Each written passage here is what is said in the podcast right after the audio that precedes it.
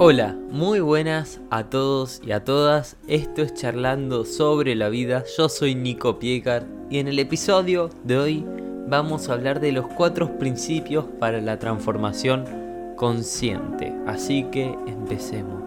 Cuando somos capaces de ver que hay algo en nosotros o en nuestra vida que no se ajusta al 100% a nuestras necesidades, podemos optar por dos opciones. Dejar las cosas tal y como son o desarrollar estrategias para que aquello con lo que no estamos satisfechos mejore y así poder transformarlo. Si optás por esta segunda opción, la de tomar acción y llevar a cabo medidas que te ayuden a mejorar y evolucionar, eso significa que estás optando por llevar a cabo una transformación consciente. La transformación consciente simplemente hace referencia a la decisión de querer cambiar algo de manera deliberada y se relaciona directamente con tu crecimiento personal. A veces decimos que queremos cambiar algo pero no sabemos por dónde empezar. Para esto, la psicología de atención plena propone cuatro principios fundamentales que te ayudarán te podrían ayudar a recorrer el camino del cambio y de ese crecimiento personal. Estos principios para la transformación son reconocimiento, aceptación, investigación y no identificación. Juntos forman el acrónico RAIN, lluvia en inglés, algo que te puede ayudar a acordártelo. Empecemos con el primero, que es el reconocimiento. El reconocimiento es el paso que va de la negación de nuestra realidad a la aceptación de lo que está pasando.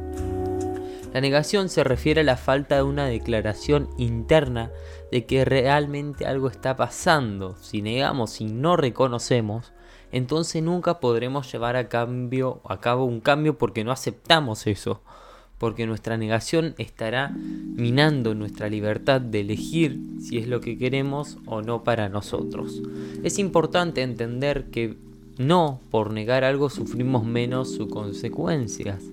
Puedo negar que tengo un problema con la comida, pero no voy a dejar de sufrirlo por relacionarme con ello desde esa perspectiva. Por eso, el primer paso es tan importante, porque si negamos las cosas nunca podemos hacernos cargo de ellas.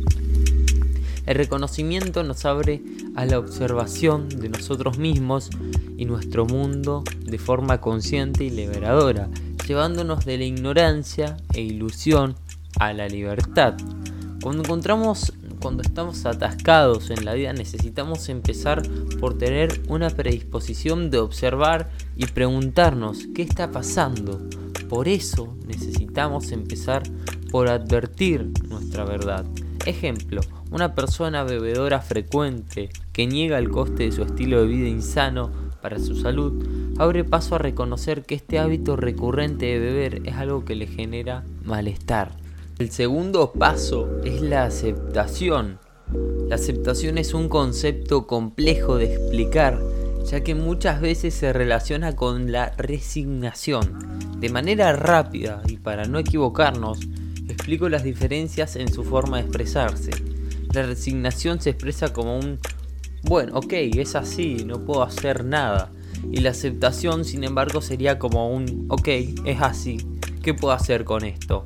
Después de reconocer nuestra realidad y abrirnos a observarla, necesitamos hacer el profundo trabajo de la aceptación. La aceptación es la apertura para poder incluir cualquier cosa que esté delante de nuestra vida, desde el entendimiento agudo de que las cosas ahora son como son, sin juzgarlas. El paso de la aceptación requiere de práctica, de tiempo, de constancia y por supuesto de muchísimo valor, pero permite que los problemas más crudos se vuelvan susceptibles de trabajar. El trabajo en mindfulness puede ser la clave para este paso, por ejemplo. Podemos resumir este principio como el de abrazar nuestra realidad, sea la que sea en el aquí y en el ahora. Ejemplo, yo he reconocido que tengo un problema con el alcohol. Ahora lo acepto, no me escapo de ello ni rechazo, aunque esto me pueda doler. El tercer paso es la investigación. El paso de la investigación sigue al reconocimiento y a la aceptación, y es el paso de la indagación. En este paso entran preguntas como cómo, dónde, por qué, de qué manera, es el paso de la observación de nuestra realidad por excelencia. Reconocimos y aceptamos nuestros dilemas. Ahora necesitamos una indagación más amplia en todos los sentidos y áreas en las que estos están presentes y de qué están y qué están implicando ellos. Para llevar a cabo este proceso, a veces necesitamos de orientación, porque podemos perdernos fácilmente en el proceso de la investigación. Esto es lo que nos permite entender el porqué y o simplemente ver de qué manera ese algo que queremos cambiar está presente en nuestras vidas en todos los niveles. La investigación que llevaremos a cabo debe hacerse en el cuerpo, en la mente y también en las emociones. Va a ser necesario explorar los patrones que constituyen la experiencia, es decir, los aprendizajes adyacentes de la misma. Algunas de las preguntas dentro de este principio son ¿cómo me siento en el cuerpo? ¿Cómo lo noto y dónde? ¿Qué pienso? ¿Qué siento? ¿Es esta experiencia constante o inconstante en el tiempo? ¿Cuándo surge en el tiempo? El cuarto principio es la no identificación. Este paso es primordial para llevar a cabo esa transformación.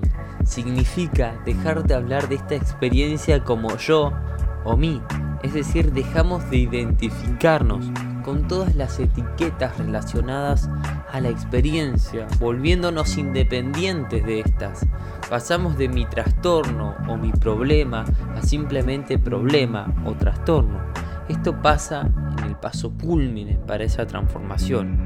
En este paso podemos entender la transioridad de las cosas y verlas con una mayor perspectiva y percibiendo cómo van cambiando constantemente. Nos desapegamos de nuestra idea de que yo soy y nos permitimos construir un yo soy más fluido.